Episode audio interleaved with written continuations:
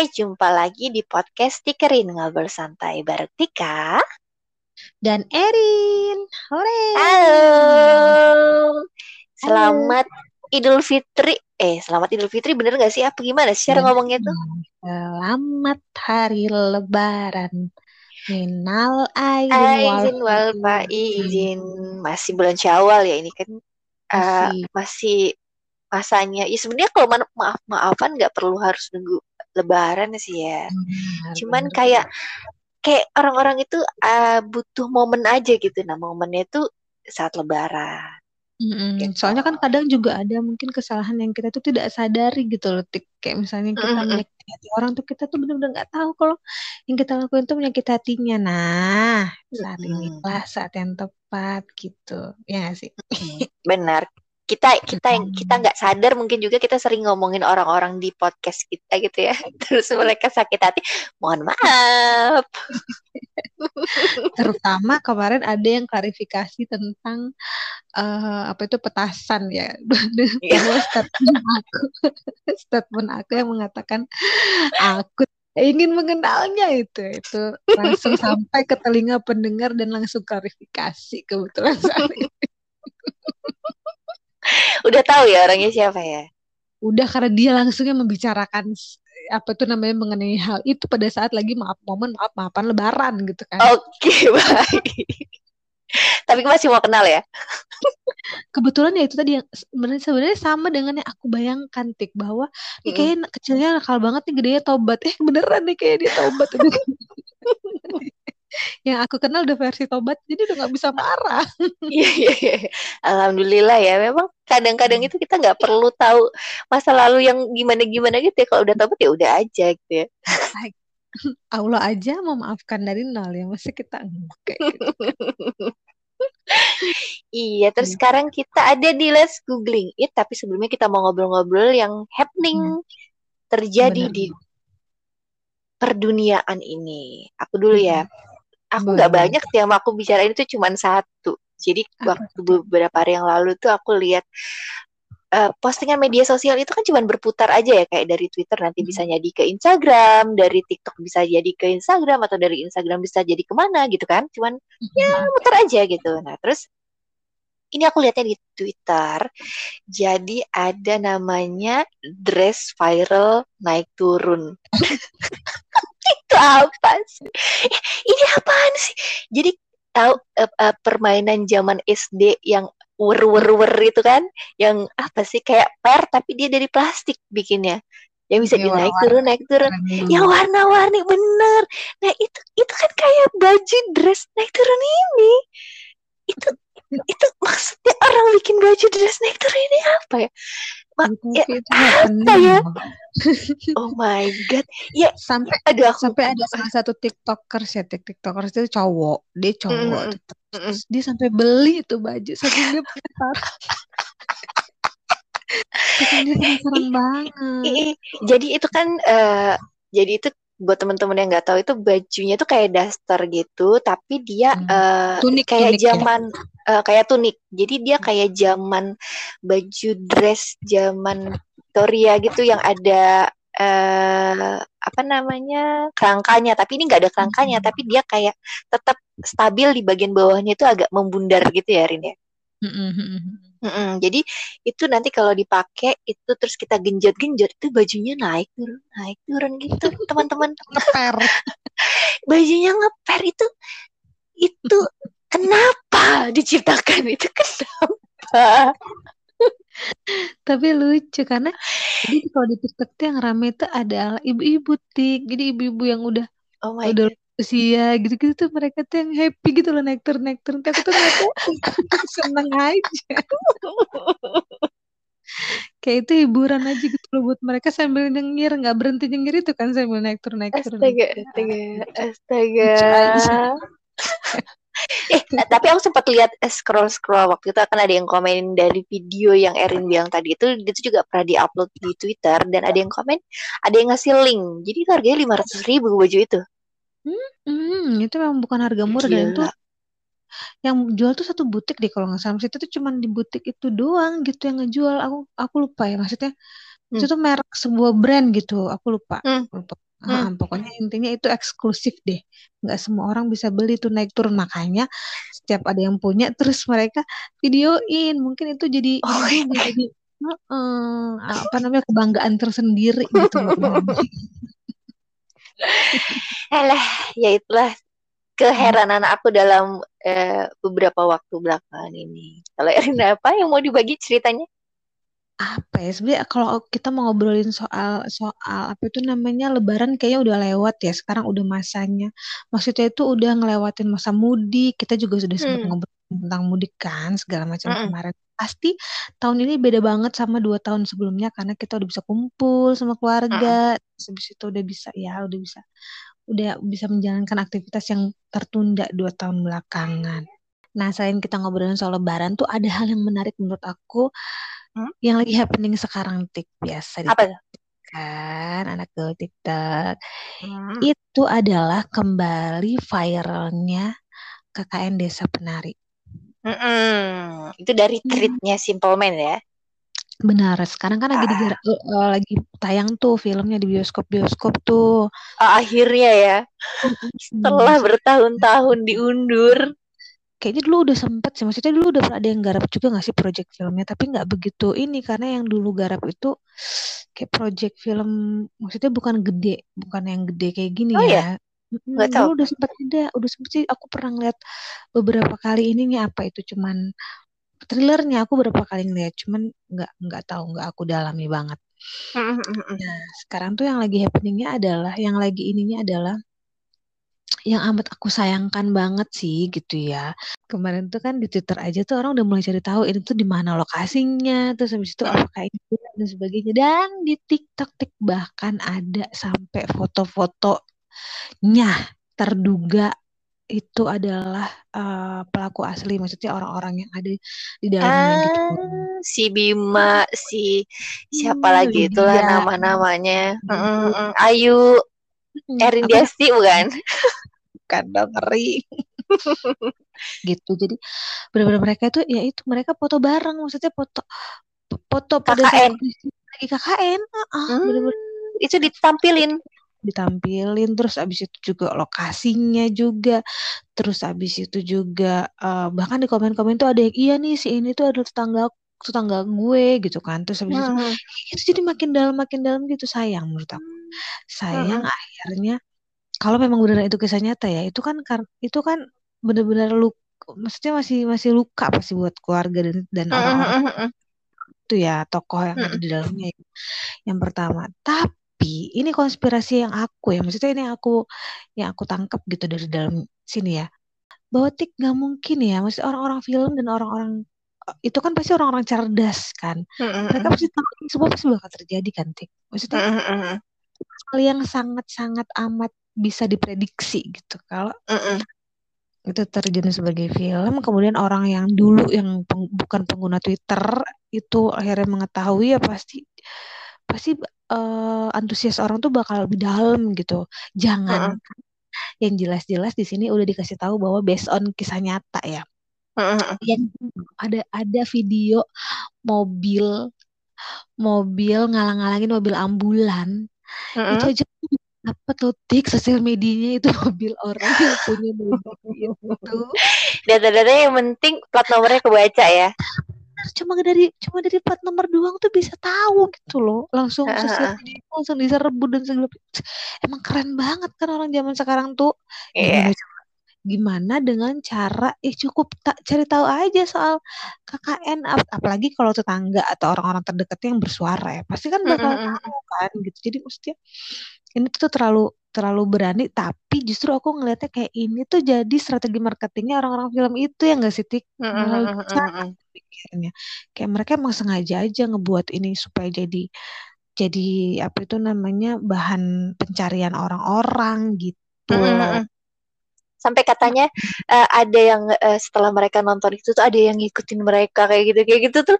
Ih ya mereka penting apa sih diikutin sama arwah-arwah itu tapi tik aku memang ya kalau experience aku sendiri ngebaca soal kisah itu hmm. aku pertama kali soal tahu soal Simpa itu kan emang dari cerita ini ya itu tahun berapa sih tahun berapa sih tik itu 2019 ya 2019 18 enggak ya? lah sebelumnya ya? hmm. Kayaknya ya. Uh, kayaknya sih 2018 kalau nggak 2019 awal gitu deh awal-awal pertama kali happeningnya itu ya. Mm-hmm. Nah itu pun aku benar-benar ini banget tapi sih hanyut gitu loh ke dalam ceritanya makanya aku salut kalaupun emang ini bukan kisah nyata tapi aku salut sih sama penulisnya bisa ngebawa kita itu ngebayangin situasi kondisi uh, apa itu namanya lokasi gitu kan makanya mm-hmm. merindingnya tuh dapet ketika aku yeah, yeah, yeah, yeah, yeah, yeah. ini gitu kan. Uh, uh, Tapi kayaknya kalau simpel bukan ya gitu ya. Uh, kayaknya kalau simpel bukan cuma cerita itu doang ya yang bisa bikin merinding ya. Dia kayaknya hampir semua cerita yang dia jabarin ya bisa bikin merinding ya. Itu yang yeah. itu juga yang ngebuat aku percaya bahwa kalau misalnya pun ini sebenarnya bukan kisah nyata, maksudnya ini emang benar-benar uh, karena kalau misalnya ini kisah nyata kan emang benar-benar ini banget ya apa itu namanya resikonya tinggi banget ya dia benar-benar harus izin sama banyak pihak dan segala mm -hmm. macam gitu. Mm -hmm. Kalaupun ini bukan kisah nyata, aku yakin emang ini tuh ada bagian kecilnya nyata gitu. Maksudnya kayak uh, kelompok KKN-nya, lokasinya, mm. penampakan mm. yang ditemukannya itu tuh menurut aku pasti pasti emang pernah terjadi pada seseorang. Cuma mungkin aja ceritanya dikembangkan gitu mm. kalau aku mikirnya. Kalau kamu gimana pendapatnya? Kalau menurut aku juga sih sama ya. Jadi kayak ada beberapa part yang memang uh, dia tahu bahwa oh ada fenomena ini ini ini terus dikembangkan. Hmm.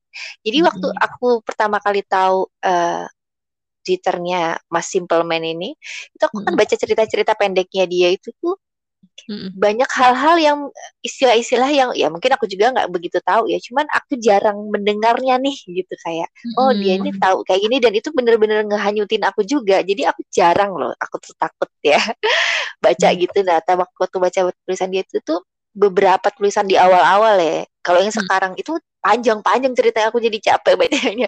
Kalau yang dulu kan awal-awal tuh kayak sedikit selesai, sedikit selesai dan hmm. beneran pengalaman yang uh, simpel-simpel aja itu menurut aku malah lebih serem ya. Hmm. Nah mungkin dari hal-hal yang kayak gitu akhirnya dikembangin kan jadi novel juga, jadi film juga gitu. Hmm. Ya pasti ada sesuatu yang memang uh, ada ilmunya dulu lah.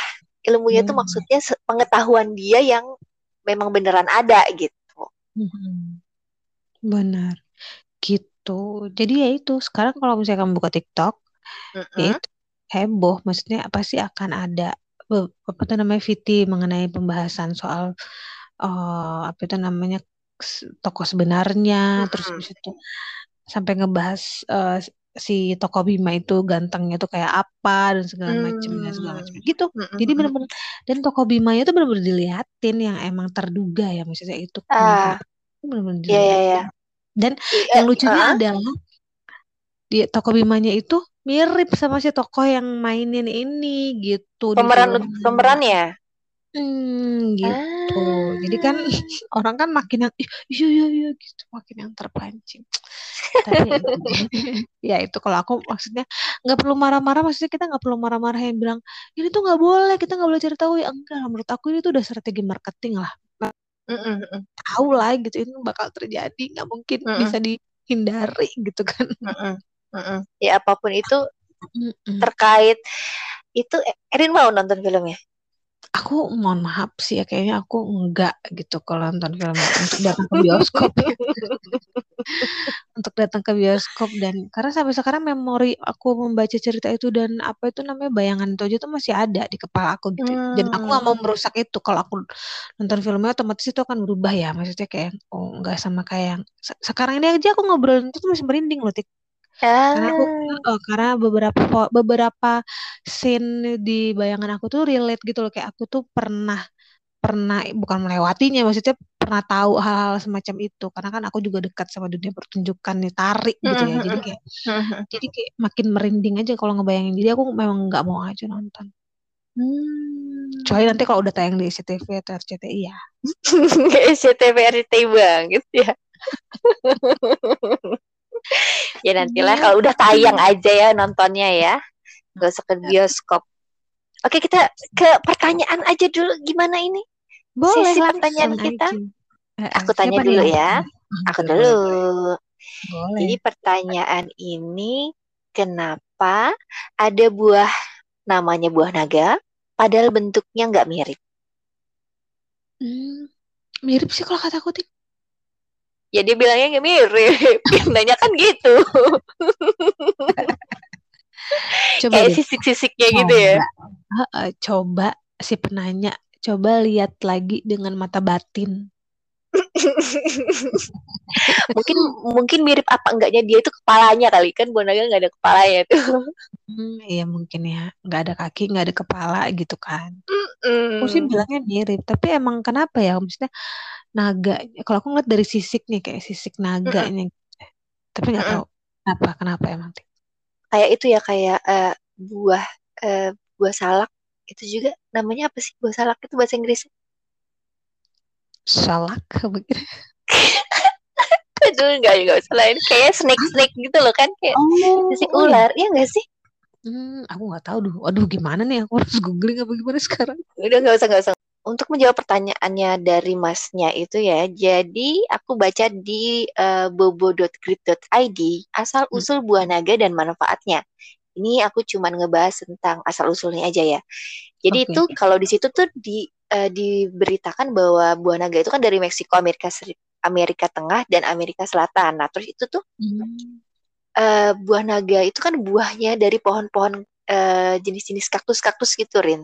Mm-mm, Jadi kaktus mm-mm. yang berbuah. Nah, kaktusnya itu namanya hi namanya adalah Hilocereus dan Selenicereus. Terus itu dia tuh Hmm. itu kan dari Amerika, ya kan?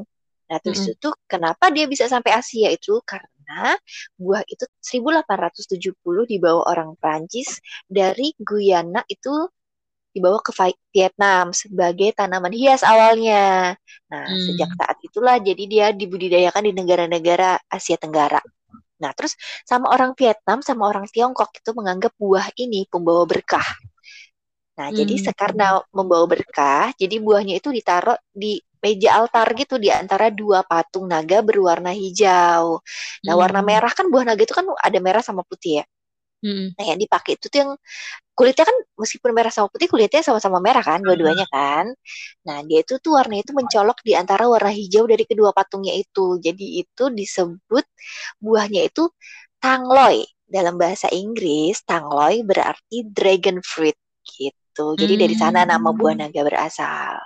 Gitu. Jadi buah punya naga gitu kali ya sebenarnya, bukan Mm-mm. buah yang berbentuk naga gitu kali ya. Tapi memang mirip ya. Iya, Cocok lagi. ngeliatnya semacam sisik naga gitu ya, ternyata enggak eh. ya. Hmm, Enggak baiklah. ternyata. Ternyata karena ada di altar itu. Nah, buah naga ini aku dulu nggak suka nih buah naga nih. Mm-mm. Karena Terus, menurut aku rasanya kayak rumput. Kayak pernah makan rumput. Iya. Bau-baunya ya, bau-bau aromanya ya. Mm-mm, jadi dulu pertama kali aku nyoba buah naga ini buah naga yang warnanya putih. Kan pertama kali Hmm, nyoba itu di salad buah. hambar. Mm-mm. Nah di salad buah itu kan kalau warna putih kan dia lebih eh, kalem ya. Jadi saat dia diaduk sama mayones dan buah-buah lain dia kan nggak nggak ngerusak warna buah lain tuh. Makanya di Mm-mm. waktu itu aku- yang disajikan kan warnanya putih. Tapi terus aku nyobain tuh yang warnanya merah. Itu rasanya tuh kecut-kecut asam asik Mm-mm. gitu. Enak Mm-mm. banget ternyata yang warna merah. Iya, emang lebih enak. Kan makanya kan Mm-mm. kalau jus-jus gitu lebih banyaknya buah naganya yang warna merah karena lebih seger, lebih ada asam-asamnya. Mm-mm, mm-mm. Mm-mm. Baiklah kalau begitu. Terima kasih informasinya mengenai buah naga yang aku kira sebenarnya buah naga itu dari China, ternyata dari Amerika ya justru ya. Mm-mm. Dari kaktus-kaktusan kan daerah-daerah sana kan banyak tanaman Hmm. kaktus ya. Mm-mm, benar-benar benar. Baiklah, kalau gitu lanjut ke pertanyaan aku ya. Oke. Nah, pertanyaan aku adalah sebenarnya urutan hari itu dimulai dari hari apa ya, Rin? Minggu kah, Senin kah, Selasa kah, atau seterusnya? Apa tik? Ini menurut aku aja ya, eh, Mm-mm. kesoktahuan aku ya kalau Mm-mm.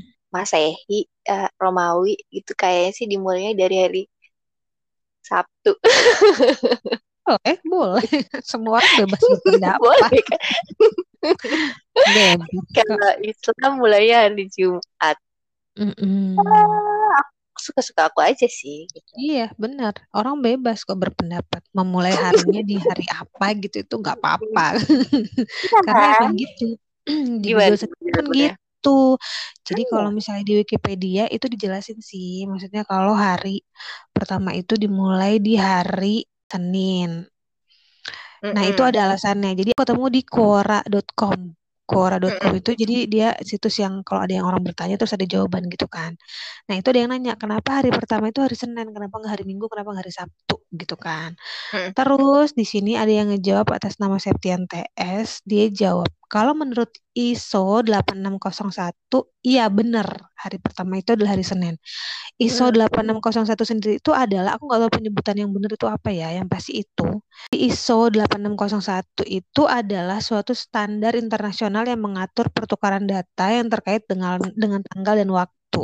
Jadi emang Mm. sengaja dibuat standarnya supaya tidak eh, supaya menghilangkan resiko kesalahpahaman waktu sehingga dilakukan pertukaran data melintasi batas negara serta untuk menghindari kebingungan dengan galat atau kerugian lain yang mungkin ditimbulkan gitu. Jadi biar hari semua hari itu sama di setiap negara gitu kan. Hubungannya pasti banyak gitu kan. Terus habis itu, nah itu yang ngatur adalah ISO eh, ISO 8601 yaitu standar internasional yang mengatur itu. Mm. standar ini berjudul Data Elements and Interchange Formats. Information Interchange Representation of Dates and Times gitu. Ya, dan diterbitkan oleh ISO. Ah. Nah, itu adalah ISO 8601. Terus kalau kata ini penjawabnya kalau menurut ISO itu ya benar, tapi untuk negara-negara kayak Amerika, Kanada, Brazil, Jepang, hari pertama itu adalah hari Minggu. Gitu. Jadi untuk Hmm. Indonesia sendiri kalau dari segi kebahasaan, nah, jadi kalau hari ini pun banyak banyak banyak banyak eh, apa pembahasannya melalui segi bahasa, terus melalui segi bulan. Jadi ada eh, apa sih namanya eh, kayak planet-planet gitu loh. Jadi kayak eh, kenapa Saturn Saturday itu Saturnus dan segala macam segala macam gitu ya. Itu ada Hmm. macam-macam. Nah, ini dari segi bahasa Indonesia juga memulai dengan hari Minggu karena nama hari di Indonesia itu berdasarkan berdasarkan bahasa Arab dan Hmm. Ahad itu satu Ahad itu satu Ahad itu Minggu Isnain itu dua Isnain itu Hmm. Senin ya terus Senin. habis itu.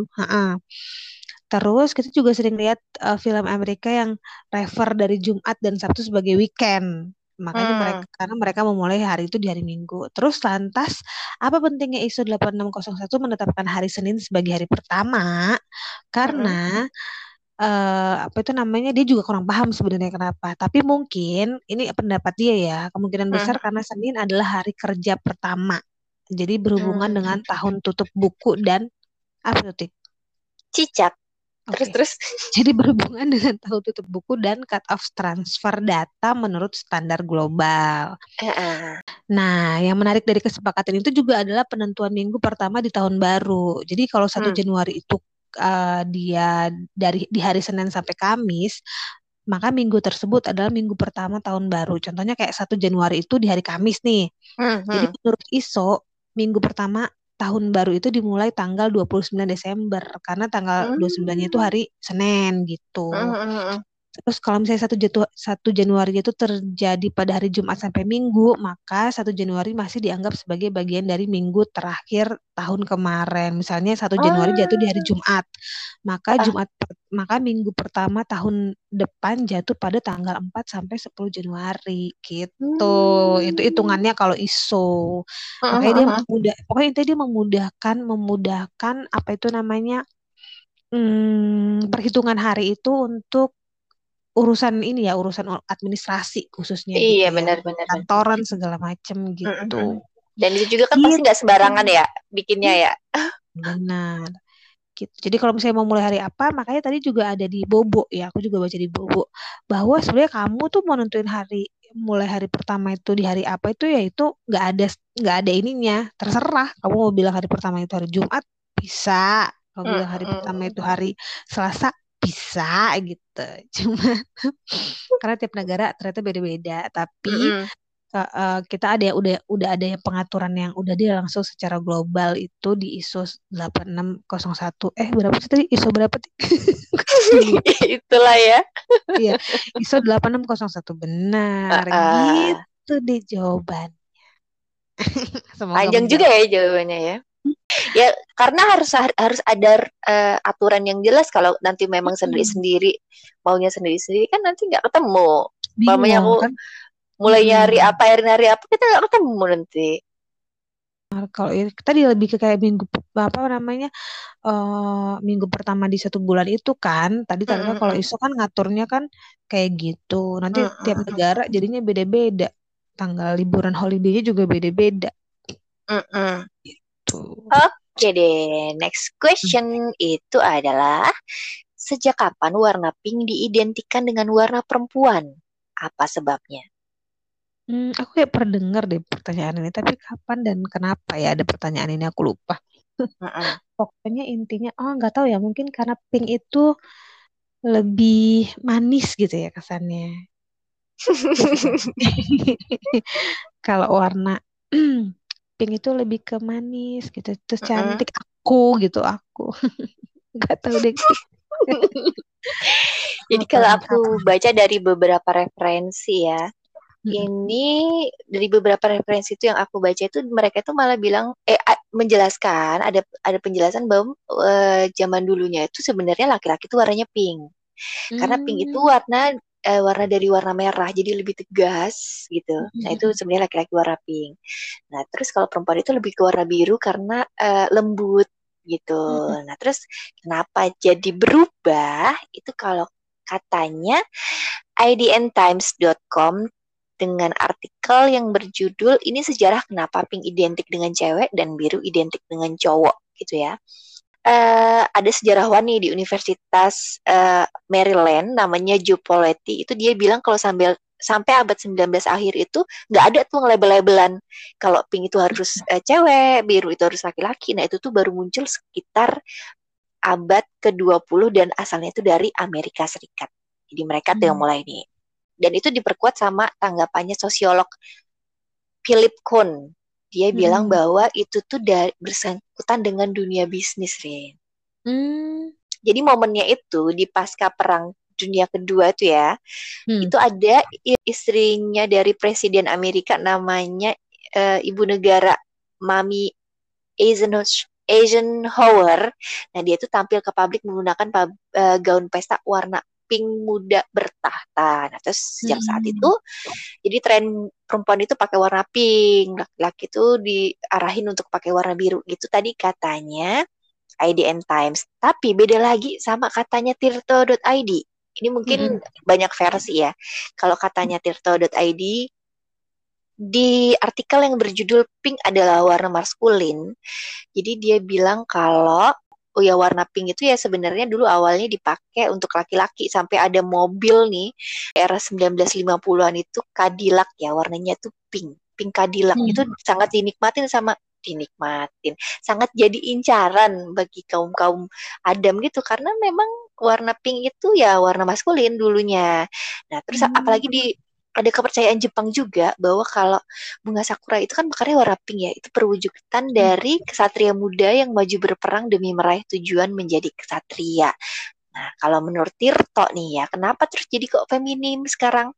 Katanya terjadi pada pada tahun 1940 karena simbol segitiga berwarna pink atau pink triangle terbalik yang dipakai oleh rezim Hitler untuk menandai kaum homoseksual itu katanya hmm. dia. Nah, terus kalau katanya Profesor Joby Poletti di bukunya itu dia bilang uh, tahun 1970-an itu ada uh, muncul pergerakan pembebasan perempuan di pertengahan 1960-an. Itu gencar-gencarnya perempuan itu menuntut kesetaraan gender. Terus uh, salah satu media yang paling ampuh itu adalah dengan dunia fashion. Mm. Gitu. Terus dia juga bilang bahwa dilansir dari Smith smithsonianmag.com itu kalau tahun 1970 katalog Sears Rebook itu selama dua tahun menampilkan bahwa wanita itu pakai warna pink, pakai renda-renda gitu, trend fashion. Terus akhirnya ya berkembang berkembang sampai sekarang. Oh gitu. Jadi mm -hmm. suatu dunia ini ada penyebabnya ya. Maksudnya bukan mm. cuma sekedar ya karena manis aja gitu siapa tahu itu dulu nggak manis gitu kan. Iya benar.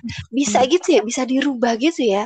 Maksudnya mm -hmm. kan awalnya tadi awal-awal kan dijelaskan bahwa eh, warna pink yaitu dari warna merah tegas uh, maskulin gitu terus bisa dibolak-balikan dengan macam-macam ya alasannya ya. Udah aja kan. Uh, uh, dari biru aja, nanti hmm. di masa depan ternyata uh, apa itu namanya rambut panjang itu uh, adalah harus miliknya laki-laki misalnya. Perempuan hmm. harus bondol apa gimana kan kita nggak tahu ya. Hmm. ya bisa aja. uh -uh. bisa aja ada momen-momennya kan. Sama kayak tadi itu mau minta maaf momennya lebaran dulu itu dan bisa aja hmm. nanti ada momen-momen tertentu yang jadi trigger untuk sesuatu bisa berubah.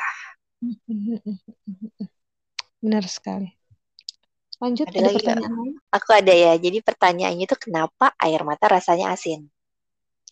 Karena yes, itu air keringet sebenarnya. Oh, keringet yang keluar dari mata. jadi air keringet yang uh, apa itu namanya ngumpul jadi satu gitu. Jadi mata kita tuh capek ngeluarin menahan kepedihan terus langsung keluar. Aduh. Kenapa tik? Kenapa sih? Kenapa sih rasa air mata asin kalau katanya kompas.com yang judul eh, artikelnya adalah kenapa air mata rasanya asin. Dia mm-hmm. bilang karena sebagian besar dari air yang ada di tubuh itu mengandung ion garam. Jadi mm-hmm. tubuh kita kan mengandung berapa berapa lebih dari 50% kalau nggak salah dari tubuh kita ini kan air ya. Mm-hmm. itu mengandung ion garam, elektrolit.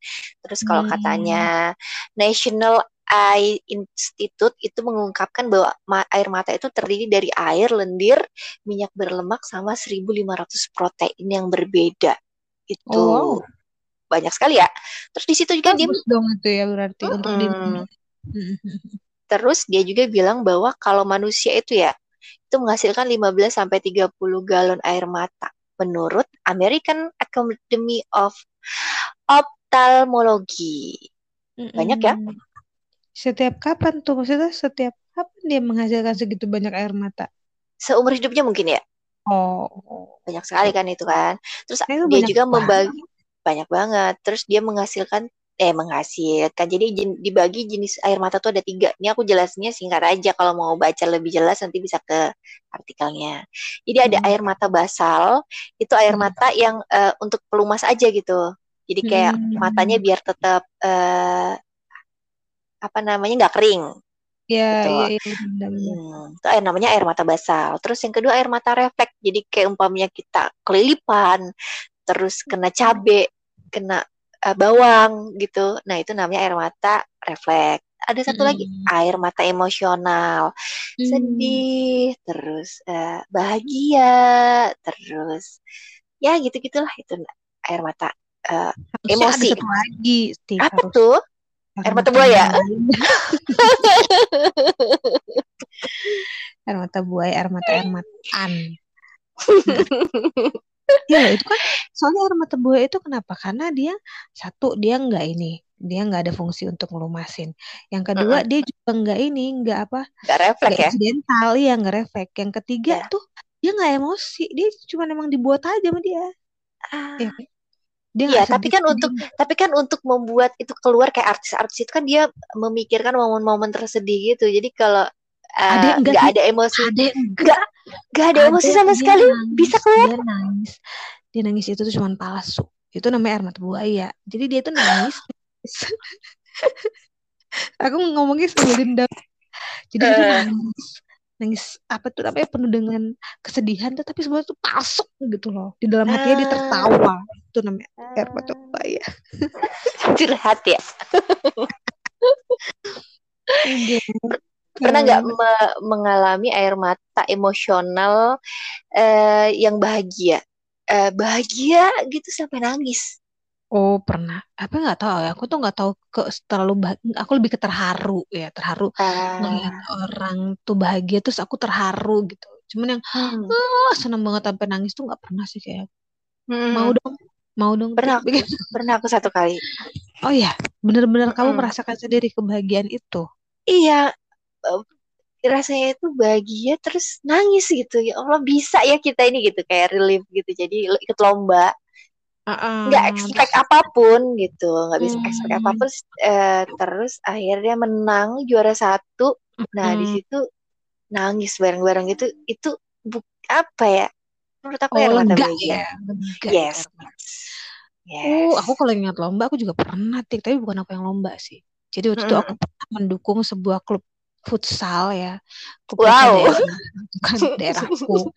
Terus itu tuh gak pernah menang tik, tiap ada turnamen tuh aku selalu datang dan gak pernah menang gitu kan. Sampai Heeh. akhir di satu titik itu menang tik, kita menang tik. Berpelukan dengan pacar aku waktu itu kebetulan cinta aku ya. Jadi gitu dan pacar aku itu tuh kebetulan adalah pelatihnya kan. Jadi ya jadi bener-bener nangis karena kayak kamu tahu kan kalau aku nonton futsal itu ya aku sendiri pengininya pas yang nyorakin gitu kan. Daerah untuk daerah itu tuh cuma aku sendiri yang nyorakin. Jadi kerasa banget perjuangannya. Pernah nggak momen berpikir bahwa karena aku nonton mereka jadi kalah gitu dia bilang asem. Kiri nonton kita nggak pernah menang nah tuh tapi pernah kan? buktinya buktinya. Enggak enggak aku enggak pernah. Aku yakin banget karena aku mereka semangat. Karena itu pernah udah kali itu pernah diungkapin sama salah satu pemainnya gitu. Oh oh enggak ada gitu. ya nggak ada yang teriak-teriak nggak ada yang berin kita sepi gitu. Karena kalau misalnya ka- nggak ada maksudnya kalau dia ngelawan kalau kalau daerah aku pun ngelawan daerah lain. Daerah lain tuh juga kacau tuh ininya penyorak supporternya? nyorakin supporternya gitu. Dan Hmm. mereka semua kalah sama aku sendirian tik cukup aku aja. Gitu ceritanya. Oke, oke, oke, oke, oke. Udah nih aku juga pertanyaannya sedikit aja. ya begitu. Mm, Biar durasi kita nggak panjang-panjang ya. panjang biar gak bosan seperti biasa tapi tetap tetap ya kita mengharapkan lagi teman-teman apa itu namanya berpartisipasi di Google googling it kita selanjutnya Iya, gitu iya. dan kita juga lagi nyiapin sebuah sebuah apa itu surprise untuk untuk teman-teman Yes. yang nanti bakal kita umumin secepatnya apa sih surprise-nya ya nggak surprise kalau dikasih tahu Iya sekarang dong. Nanti ya sabar ya. oke oke Oh, baiklah ya. Oke, sekian dulu ya untuk hari ini. oke Oke. sampai ketemu lagi Bye-bye. bye